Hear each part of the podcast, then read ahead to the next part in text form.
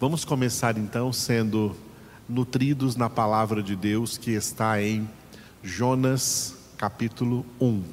Começando hoje então, mais um livro da Bíblia que tem quatro capítulos.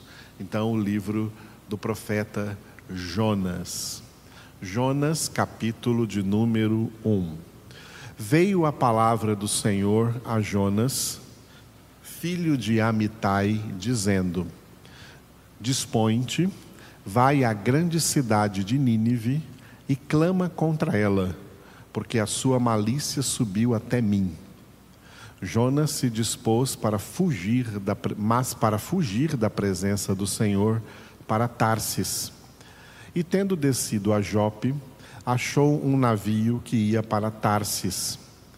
Pagou, pois, a sua passagem e embarcou nele para ir com eles para Tarsis para longe da presença do Senhor. Mas o Senhor lançou sobre o mar um forte vento, e fez-se no mar uma grande tempestade, e o navio estava a ponto de se despedaçar. Então os marinheiros, cheios de medo, clamavam cada um ao seu Deus e lançavam ao mar a carga que estava no navio, para o aliviarem do peso dela Jonas, porém, havia descido ao porão e se deitado, e dormia profundamente. Chegou-se a ele o mestre do navio e lhe disse: Que se passa contigo? Agarrado no sono? Levanta-te, invoca o teu Deus. Talvez assim esse Deus se lembre de nós, para que não pereçamos. E diziam uns aos outros: Vinde e lancemos sortes, para que saibamos por causa de quem nos sobreveio este mal. E lançaram sortes, e a sorte caiu sobre Jonas. Então lhe disseram: Declara-nos agora, por causa de quem nos sobreveio este mal. Que ocupação é a tua? De onde vens? Qual é a tua terra? E de quem e de que povo és tu? Ele lhes respondeu: Sou hebreu e temo ao Senhor, o Deus do céu, que fez o mar e a terra.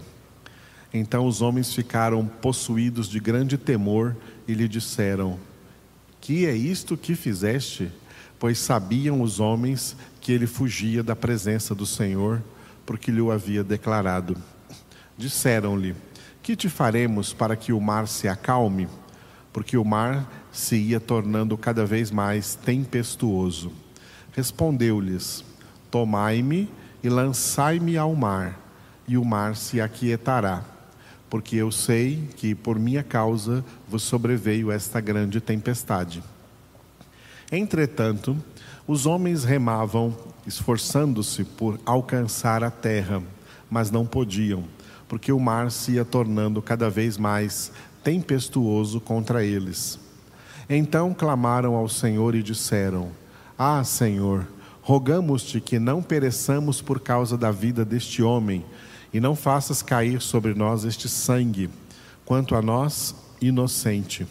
Porque tu, Senhor, fizeste como te aprouve. E levantaram a Jonas e o lançaram ao mar, e cessou o mar da sua fúria. Temeram, pois, estes homens em extremo ao Senhor, e ofereceram sacrifícios ao Senhor, e fizeram votos. Deparou o Senhor um grande peixe para que tragasse a Jonas, e esteve Jonas três dias e três noites no ventre do peixe. Aleluia. Todos nós conhecemos muito bem essa história né, do profeta Jonas. Bom, Jonas, ele é chamado então, dentro do contexto do Antigo Testamento, e dos livros proféticos como um profeta internacional. A maioria dos profetas no Antigo Testamento foram levantados, inspirados e enviados por Deus para pregar para a nação de Israel. Então, a maioria são profetas nacionais. Jonas é um daqueles profetas chamados então de profetas internacionais assim como Naum, assim como Obadias, Jonas também um profeta internacional, chamado por Deus para pregar a palavra de Deus, para levar uma mensagem de Deus para uma nação estrangeira que não a nação de Israel. A missão de Jonas, portanto, era pregar a palavra de Deus para os ninivitas. Nínive era a capital da Assíria. Jonas foi enviado por Deus para pregar ali a palavra de Deus. Mas Jonas não quis obedecer e por isso tentou fugir, empreender fuga para não cumprir a sua missão. Por que Jonas tentou fugir? O maior comentário, o maior número de comentários que existe sobre isso, a maior análise disso, é que havia uma espécie de preconceito em Israel contra as pessoas das outras nações que, pelos israelenses, eram chamados de gentios. Palavra grega da palavra grega etnias, pessoas de outras etnias, pessoas de outras raças. Elas eram discriminadas por Israel. Embora jamais foi essa a intenção de Deus com o povo de Israel.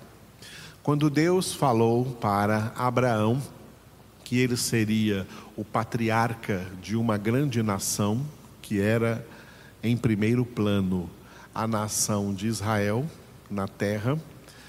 Ele não disse que era para essa nação é, discriminar as demais nações.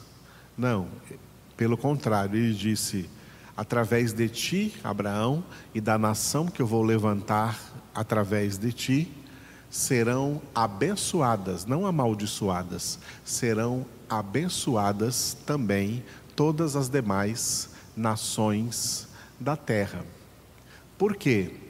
Porque um dos propósitos de Deus, lá na antiga aliança, antes da vinda de Jesus, um dos propósitos de Deus com a formação da nação de Israel foi este: que a nação de Israel se tornasse, diante de todas as nações da terra, uma nação testemunha de como é abençoada a nação cujo Deus é o Senhor.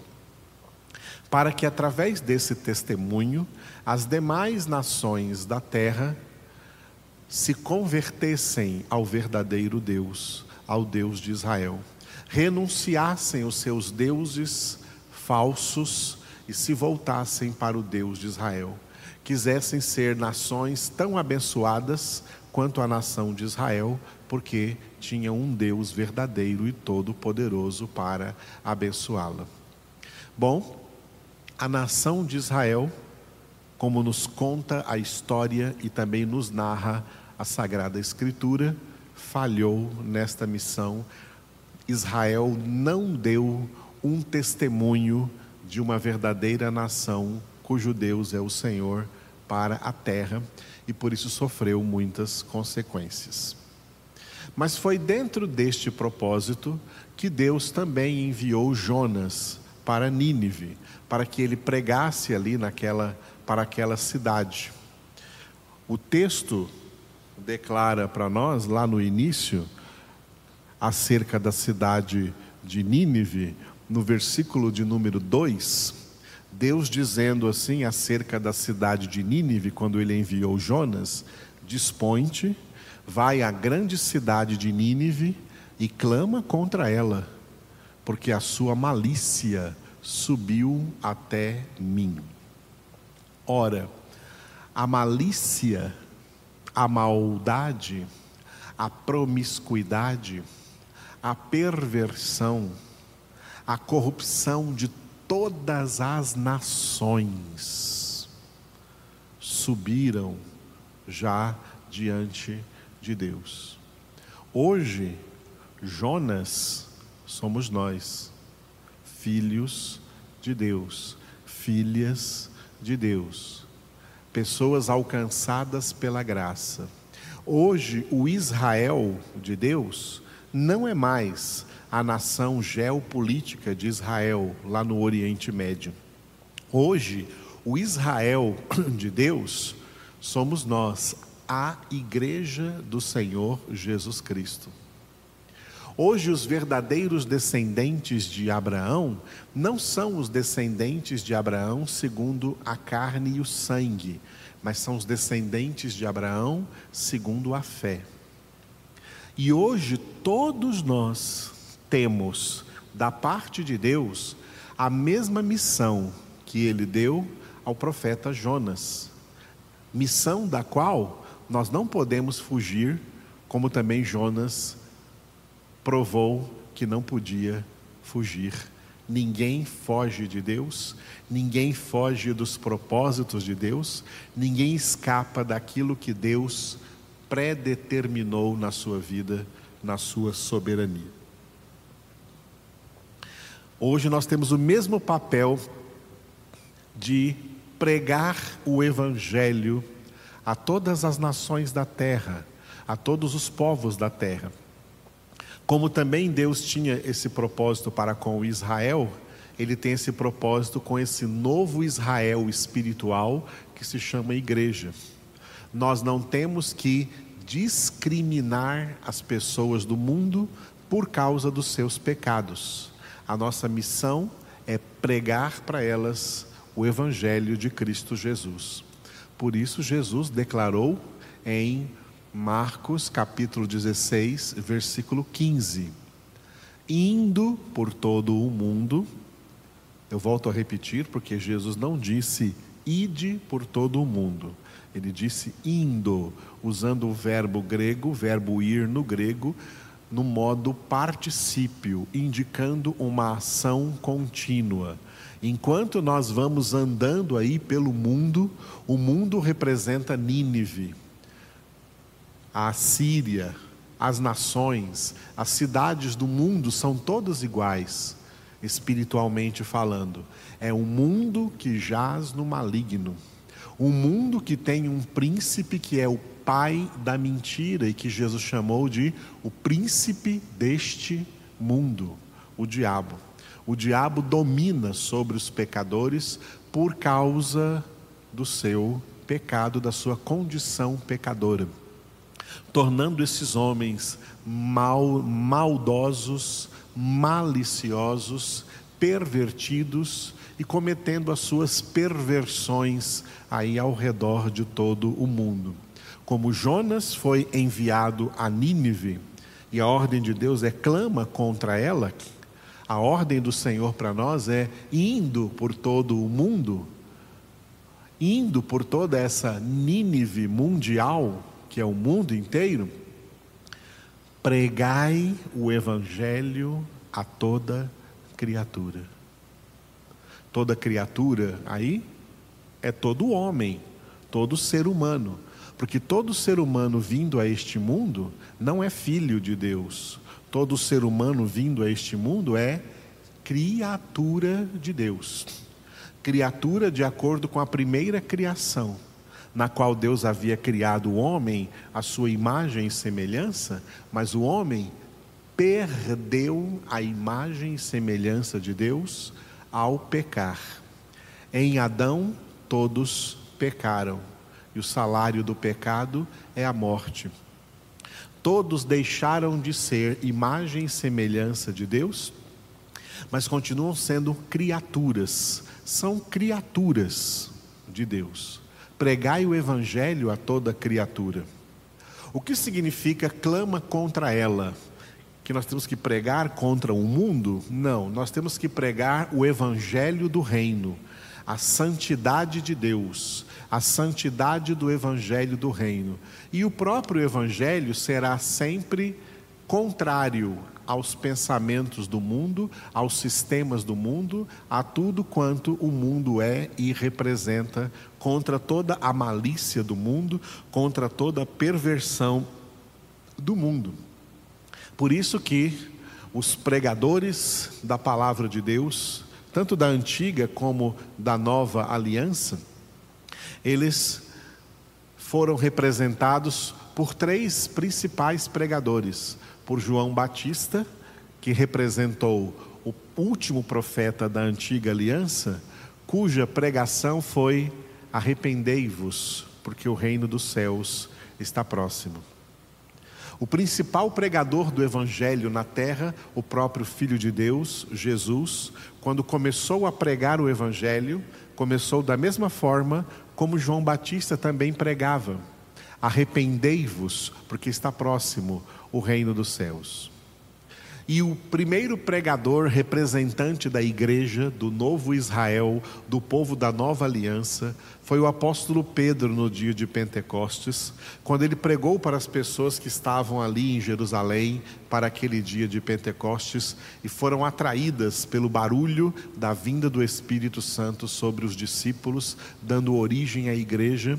Pedro pregou para elas: arrependei-vos e cada um de vós seja batizado em nome de Jesus Cristo para a remissão dos vossos pecados.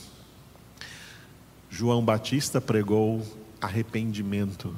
Jesus pregou arrependimento. Pedro pregou arrependimento. O Evangelho é mensagem de arrependimento. Nós vamos ver que, quando Jonas foi a Nínive, não podendo fugir dessa missão, e pregou ali a mensagem de Deus, os ninivitas se arrependeram, foram tomados de arrependimento. A nação inteira, a cidade inteira foi tomada de arrependimento. Então o Senhor não a destruiu dentro do prazo de 40 dias, como estava na mensagem de Jonas, porque houve arrependimento. A pregação do Evangelho é para trazer arrependimento às nações, arrependimento aos pecadores. Aquele que crer e for batizado será salvo, aquele que não crer será condenado. A nossa mensagem não é de condenação, a nossa mensagem é de salvação, mas essa salvação só vai alcançar aqueles que o próprio Deus já escolheu em Cristo Jesus antes da fundação do mundo para serem santos e irrepreensíveis diante dele em amor. Pois bem, começando a ler o livro de Jonas, hoje eu sou Jonas, você é Jonas. Cada verdadeiro cristão, cada verdadeiro filho de Deus hoje tem a mesma missão de Jonas da qual não podemos fugir, da qual não podemos nos omitir, da qual não podemos nos esconder, porque Deus vai agir de qualquer forma para que nós cumpramos o seu propósito em nossas vidas.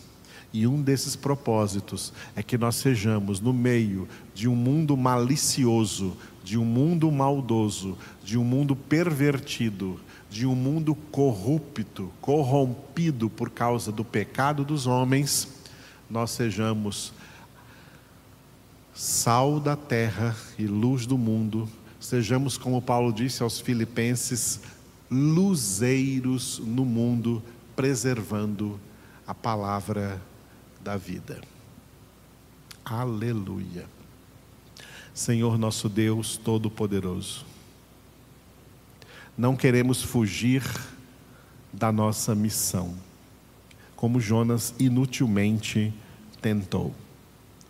Ao invés disso, Senhor, nós queremos nos preparar cada dia mais na meditação diuturna da tua palavra, na formação que está sendo trazida a nós, para que nós sejamos formados verdadeiras testemunhas de Cristo Jesus sobre a terra, para dar testemunho do Evangelho, para anunciar a tua palavra, tanto com a nossa vida, como com a nossa voz, como com as nossas palavras, no abrir da nossa boca, para que todos conheçam a razão da nossa esperança, que é o Senhor.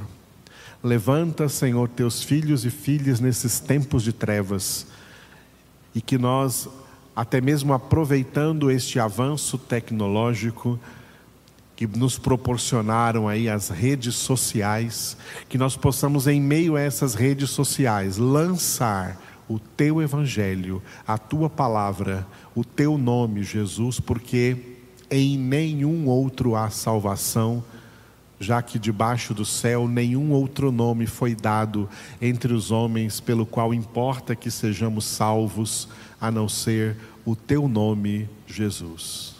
Te louvamos pelo teu evangelho, porque ele é o poder de Deus para a salvação de todo aquele que crê. Levanta, Senhor, nesses dias pessoas preparadas que recebam formação adequada na tua palavra e anunciem para os atuais ninivitas, para os seres humanos pecadores de todas as nações, que só tu, Jesus, és o caminho, a verdade e a vida, fora de ti não há salvação. Tu és o único Salvador e por isso nós exaltamos, glorificamos, engrandecemos o teu nome. Amém.